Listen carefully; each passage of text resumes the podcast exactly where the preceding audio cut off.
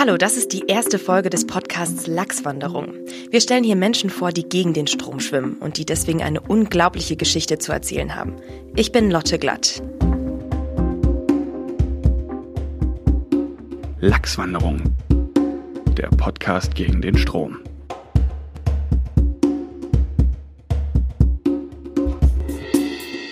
Bei mir im Studio ist Leonie Gobela. Hallo Leonie. Hallo. Äh, du hast eine Geschichte mitgebracht von einem jungen Mann, der mit seinem Körper sehr unzufrieden ist. Ähm, er ist schwul und er hat das Gefühl, er kommt in dieser ganzen Szene noch nicht zurecht. Gleichzeitig ist es auch die Geschichte von einem jungen Mann, der sich vor der Kamera Maxi Wild nennt und äh, schwulen Pornos dreht bei einer sehr professionellen ähm, Produktionsfirma und da auch echt richtig stolz drauf ist. Und dieser einerseits sehr ähm, ja unsichere und gleichzeitig auch so selbstsichere Typ. Das ist ein und derselbe. Es ist Benedikt, er ist 22 und wir erzählen heute seine Geschichte.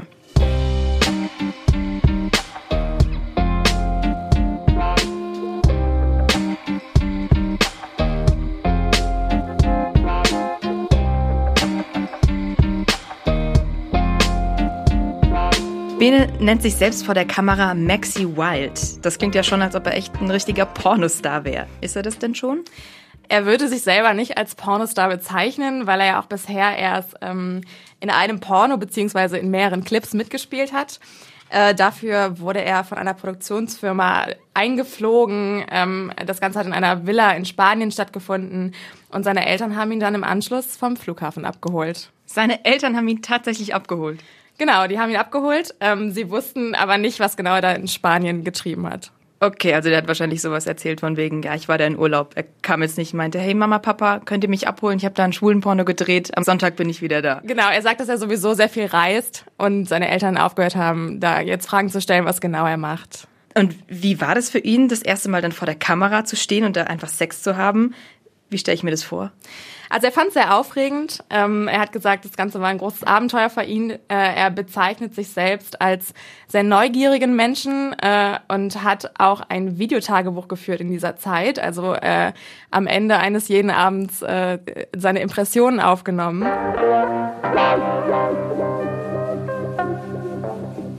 Okay, Tag 1 in der Pornovilla. Ich wurde schön am Flughafen in Empfang genommen. Also wirklich Chauffeur und alles haben sich geleistet. Extra für mich. Und ein Bad gibt's auch. Ist jetzt eher so Mittelklasse, aber auch wieder so rustikale Decken. Also das schaut echt viel bodenständiger aus, als man sich so vorstellt. Ähm, bin ein bisschen erschöpft. Ähm, es haben alle Szenen ganz gut funktioniert, bis auf eine. Da hat es bei einem dann ein bisschen nachgelassen mit der Konzentration und ähm, Erektion. Aber es war nicht ich. Also bin ich fein raus. Er hört sich ja an, äh, Bene, als ob er die Rolle da sehr ernst nimmt, die er da spielt. Äh, wie kam er denn da überhaupt rein? War das so nach dem Motto, so wie ich es mir vorstelle, wenn man auf die Idee kommt, ein Porno zu drehen? Ich bin jung und brauche das Geld und rutscht da so rein? War das bei ihm so? Nee, gar nicht. Ähm, ihn fasziniert das Genre äh, und er hat selbst gesagt, dass er glaubt, dass man da als Normalsterblicher ja gar nicht mitspielen könnte.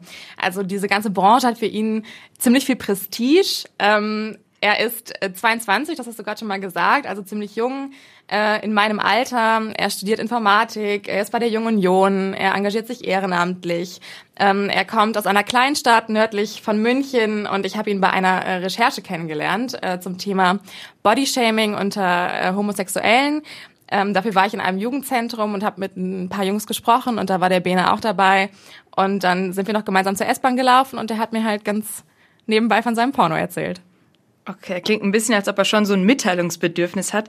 Ist es denn so ein kleiner Selbstdarsteller und war das auch der Hintergedanke bei dem Porno? Das könnte man denken, wenn man so von dieser Geschichte erfährt, aber das Ganze ist schon ein bisschen vielschichtiger. Ähm, also er ist sehr stolz auf sich, auf seine Leistungen in der Uni. Er hat ein super Abi, er hat einen super Bachelorabschluss. Ähm, er engagiert sich in der Politik und ist stolz auf sein Ehrenamt, auf seinen Freundeskreis. Auf der einen Seite. Auf der anderen Seite ähm, hadert er mit seinem Körper und sucht Bestätigung.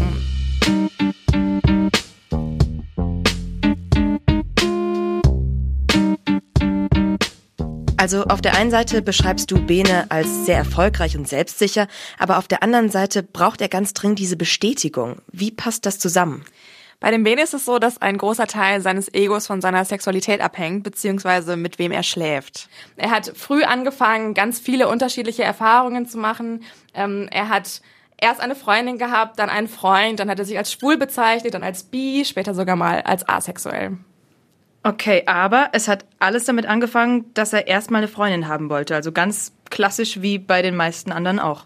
Also ich war so 14, 15, hatte jeder eine Freundin an der Schule. Und ähm, dachte mir, ich muss auch eine haben. Also eher aus Peer Pressure, denn aus, aus ähm, pubertierender Sexualität heraus. Und äh, hatte dann eben eine Freundin. ähm, und es war schon ganz nett und so, aber es haben wir einfach, so wie alle davon geschwärmt haben und so, man hatte immer diesen Männer, also Jungs-Talk und so, und ah, habe ich das probiert, habe ich das probiert, so. ich kann so gut blasen, ne? Ähm, und weiß nicht, ob das wirklich echt war, was die erzählt haben. Aber ähm, ich dachte mir immer so, ja, schon nett, aber ich weiß nicht, die übertreiben alles, so dachte ich mir.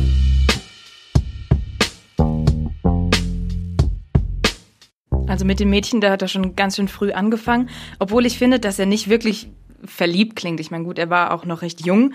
Äh, und dass es für mich klingt so, als ob es da eher darum geht, äh, ja, dass es im Bett irgendwie läuft, aber auch da hat er ja nicht wirklich Spaß bei der Sache. Ähm, es ging ihm nicht unbedingt darum, jetzt an die Jungfräulichkeit einen Haken zu machen, vor allen Dingen auch, weil er mit seiner ersten Freundin gar nicht geschlafen hat. Also wir müssen uns auch nochmal in Erinnerung führen, dass er da erst 14 war. Ähm, er wollte halt wirklich eine Beziehung, weil die nun mal alle hatten. Und er hat ja nicht nur Sex mit Mädchen, sondern später, kurze Zeit später eigentlich, dann auch mit Jungs. Bei den Mädchen hat er es eher gemacht, wie du gesagt hast, weil alle anderen es gemacht haben. Bei den Jungs hat er da mehr Bock auch wirklich drauf gehabt oder mehr, mehr Lust empfunden? Ähm, ganz so schnell ging das alles nicht. Ähm, er hat ein bisschen gebraucht, ähm, um sich darüber klar zu werden, dass er homosexuell ist. Er kannte Homosexualität auch bis zu diesem Zeitpunkt nur aus einer Broschüre aus der achten Klasse im Biounterricht. Ähm, aber er hat äh, äh, von einer Schullektüre erzählt, ähm, Top Secret heißt die, das ist eine, das sind Spionageromane, in denen Kinder zu Agenten ausgebildet werden. Einen der Bände, dem, oder dem Band, den wir halt gelesen haben, war einer der Nebendarsteller schwul. Und der Hauptdarsteller hatte irgendwie so leichte Probleme damit. Das wurde halt thematisiert, schön jugendlich aufgearbeitet und mhm. alles. Und ich musste sogar ein Referat über diese Szene machen. Ja? Und äh, das war ehrlich gesagt der erste Kontakt mit der Idee, hey, ich könnte ja schwul sein.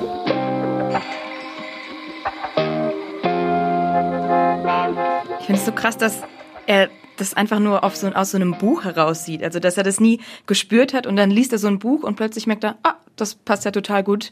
Äh, das könnte die Lösung meines Problems sein. Ich bin schwul. Und äh, damit macht's Klick in seinem Gehirn und alles ist anders. Der Ben hat das so beschrieben, ähm, als er in der Pubertät war, waren halt schwule Figuren in Filmen und Serien noch eher selten, also so in der Popkultur allgemein. Deswegen ist ihm die Möglichkeit, homosexuell zu sein, auch überhaupt gar nicht erst in den Sinn gekommen. Okay, da, ich glaube, da sind wir heute einfach so zugespoilert mit allen möglichen Serien, die wir da haben. Und du hast gesagt, er kommt aus einer Kleinstadt. Bei mir war das zum Beispiel auch so. Ich komme aus dem Dorf und ich hatte, glaube ich, in meiner ganzen Jugend oder bis heute eigentlich kannte ich einen Freund, der schwul ähm, war oder noch immer ist. Und da habe ich mich auch immer gefragt, wie findet der erstmal jemanden, der auch schwul ist und dann auch noch jemanden, der dann auch wirklich zu ihm passt? Das ist ja schon echt gar nicht so einfach. Also da gibt's ja heutzutage das ominöse Internet. Und ähm, Bene hat dann halt Dating-Apps benutzt, beziehungsweise eine Plattform für Teenager, für schwule Teenager und lernt äh, darüber äh, einen anderen Jungen kennen, ähm, der aus dem Nachbardorf kommt und den er mag und sie kommen zusammen.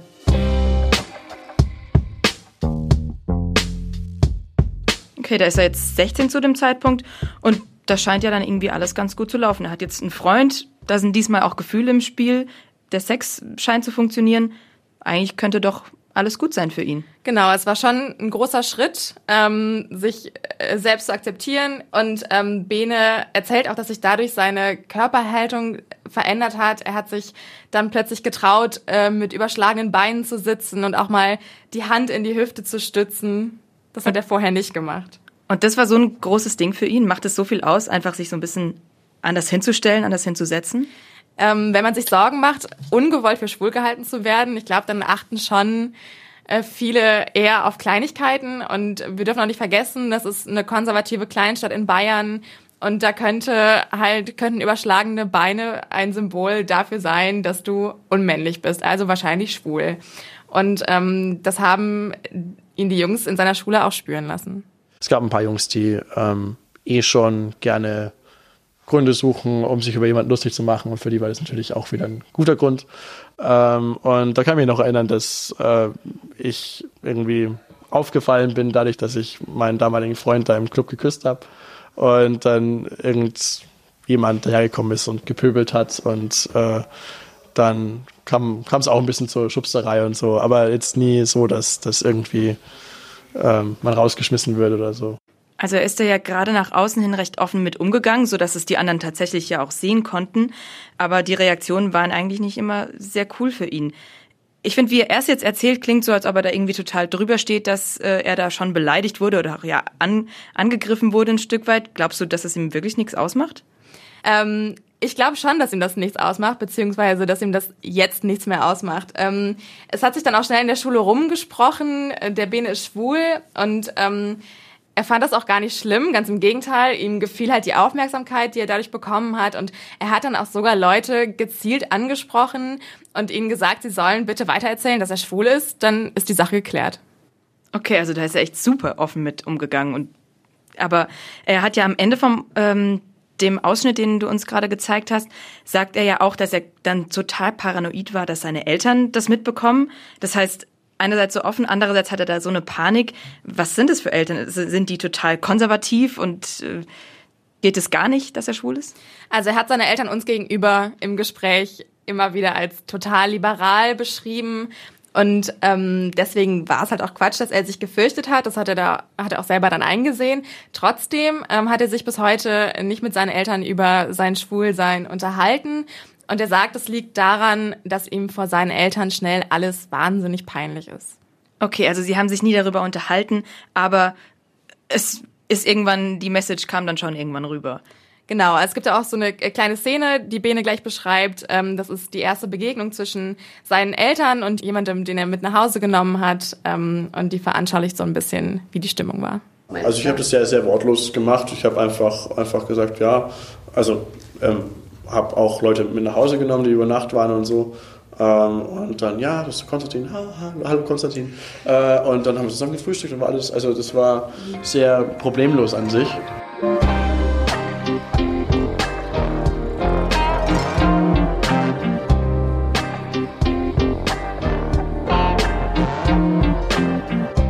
Und äh, auch ein Selfie-Porno wurde mir angedreht, weil ich so oft am Handy bin, dass naja, die mit passend empfunden haben. Ähm, ich weiß nicht, was ich davon halten soll, aber ich bin mal gespannt. Es wird mit der GoPro gemacht, äh, in 4K-Auflösung, auch mit Selfie-Stick. Ah, naja, mal schauen. Wenigstens ist es wasserdicht, das heißt, ich kann nicht kaputt machen. Leonie, wir sprechen hier über die Geschichte von Bene. Das ist ein junger Typ, der schwul ist und gut damit klarkommt ähm, und auch kein Problem hat, das anderen zu zeigen. Im Gegenteil, es eigentlich gerne nach außen zeigt. Seine Eltern nehmen das auch recht locker auf und trotzdem, irgendwas stört ihm so an sich, dass er ein paar Jahre später, also wirklich nicht viele Zeit später, ähm, immer noch so ein angekratztes Ego hat, dass er ein Porno drehen will. Also natürlich knackst einem die Pubertät ähm, ein bisschen das Ego an. Ich glaube, so ging es den meisten von uns. Ähm, was er aber selber sagt, ist, dass die Oberflächlichkeit der schwulen Szene sein Selbstbewusstsein gedrückt hat. Und das hat er ganz besonders beim Feiern gemerkt. Ich denke, ähm, das Äußere weckt Interesse und ähm, das Charakterliche weckt Gefühle. Ähm, aber ich glaube, wenn man jetzt wenn man jetzt in der Menge steht und man hat noch so einen tollen Charakter, man fällt womöglich nicht auf, wenn man nicht ähm, dem Typ entspricht von dem anderen. Ich habe sehr viel mehr Selbstbewusstsein eingebüßt, glaube ich, ähm, beim Daten von Jungs als beim Daten von Mädchen. Also eigentlich ist er ja jetzt in so einem Umfeld, wo nur Leute sind, die fühlen wie er, die auch schwul sind. Und trotzdem fühlt er sich immer noch total fehl am Platz bei der ganzen Situation. Gerade was er von seinem Körper auch erzählt, hat das Gefühl, als ob er nicht mithalten kann. Ich weiß nicht, wie ich mir den jetzt vorstellen kann. Du hast ja gesehen, wie er aussieht. Ist er so, wie er sich da beschreibt? Also ist der irgendwie nee. klein und total dick oder? Nein, überhaupt nicht. Also der Bene ist ein äh, gut aussehender Typ, aber er nimmt sich selbst halt ganz anders wahr, entwickelt plötzlich Komplexe, findet seine Beine fett, entdeckt Wachstumsstreifen, die wahrscheinlich auch schon vorher da sind. Jetzt sind sie ihm aufgefallen. Er krittelt einfach allgemein mehr an sich rum als vorher. Und das kommt halt noch zu dieser Oberflächlichkeit der Szene, die ihm halt auch nicht gefällt. Also er fühlt sich halt einfach allgemein unwohl. Er hat uns dann auch erzählt, dass er ähm, seine Partner eher ähm, nach optischen Kriterien ausgewählt hat. Das hat er vorher nicht unbedingt gemacht. Ähm, er hat weniger auf den Charakterwert gelegt als halt auf das Erscheinungsbild des Partners und wie sie gemeinsam wirken.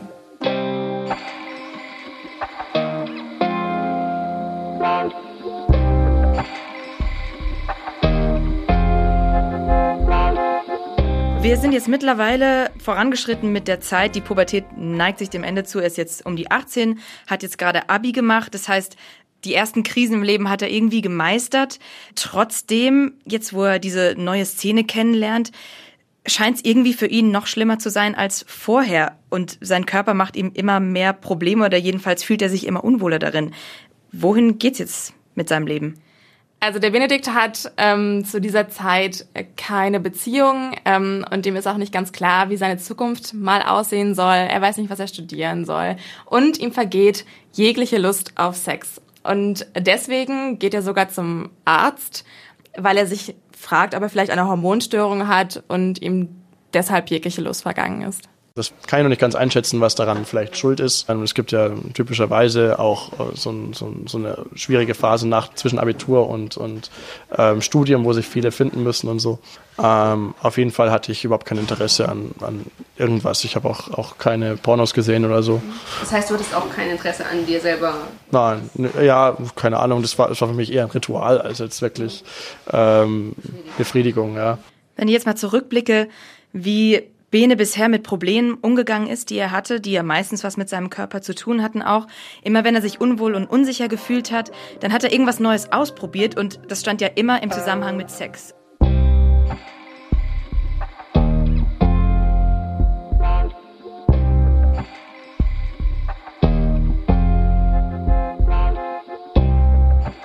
Wie findet er da jetzt wieder raus aus der Sache? Er tritt die Flucht nach vorne an, ähm, statt sich depressiv unter der Decke zu verstecken und seinem Schwermut nachzugehen, noch länger, ähm, bewirbt er sich als Pornodarsteller.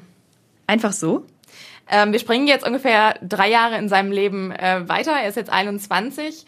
Ähm, es gab natürlich auch andere Phasen zwischendrin, andere Ereignisse, aber der große, wesentliche Schritt, äh, den Benedikt gemacht hat, war tatsächlich seine Entscheidung, Pornos zu drehen. Und das war vor ungefähr einem Jahr, dass er diese Entscheidung getroffen hat. Gab es einen bestimmten Anlass? Ja, also Bene äh, und äh, ein Kumpel haben sich in einer Bar getroffen und ordentlich gesoffen und kommen dann auf den Gedanken, sich doch als Pornodarsteller zu bewerben. Und sie äh, recherchieren im Internet auf ihren Handys und äh, stoßen auf diese Produktionsfirma, die hat einen Selbstauskunftsbogen im Netz. Da muss man seine Körpergröße angeben, die Augenfarbe, aber auch sowas wie Penisgröße. Ist man beschnitten oder unbeschnitten? Und zu was ist man alles so bereit? Und ist ihm das schwer gefallen, das einfach so rauszuposaunen?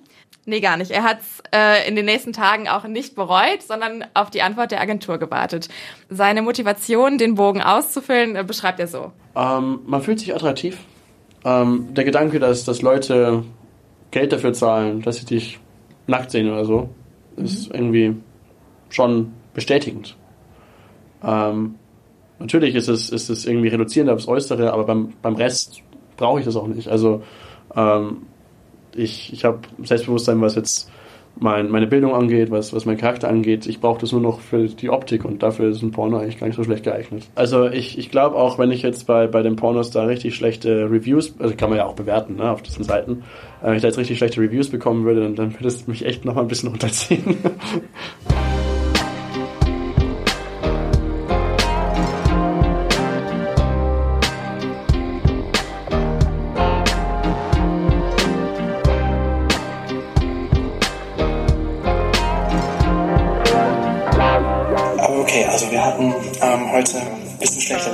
deswegen haben wir gleich die Indoor-Szenen gemacht und die waren ein bisschen härter.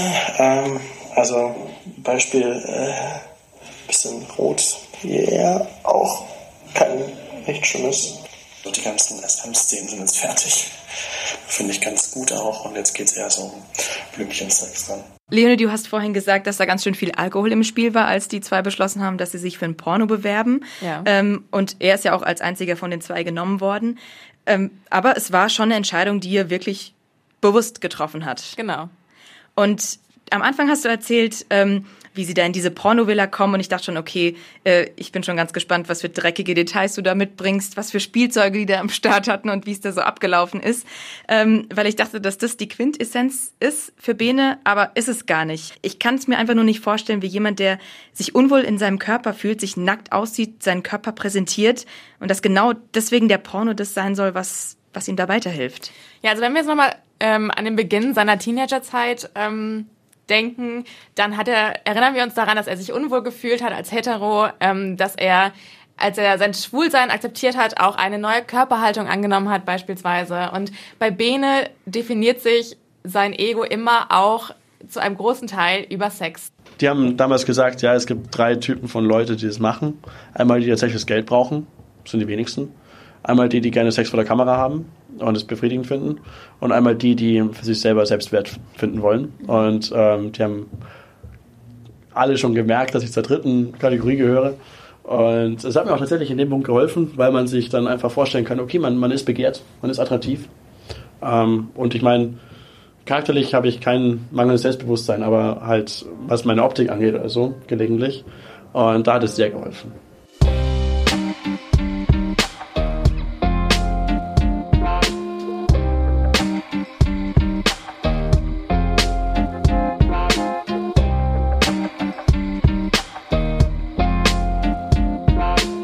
Die Geschichte hat mit Benedikt angefangen und mit Maxi Wild aufgehört, also mit seinem Künstlernamen.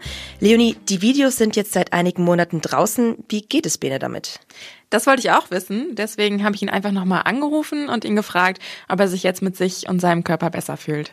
Ich würde schon sagen, dass ich mich ein bisschen sicherer fühle, ähm, weil man doch irgendwie dann das Gefühl hat, okay, hey, der kommt sogar gar nicht mal so schlecht an und dann muss ich mir weniger Sorgen machen, dass ich irgendwie unattraktiv bin oder ähnliches in der Richtung.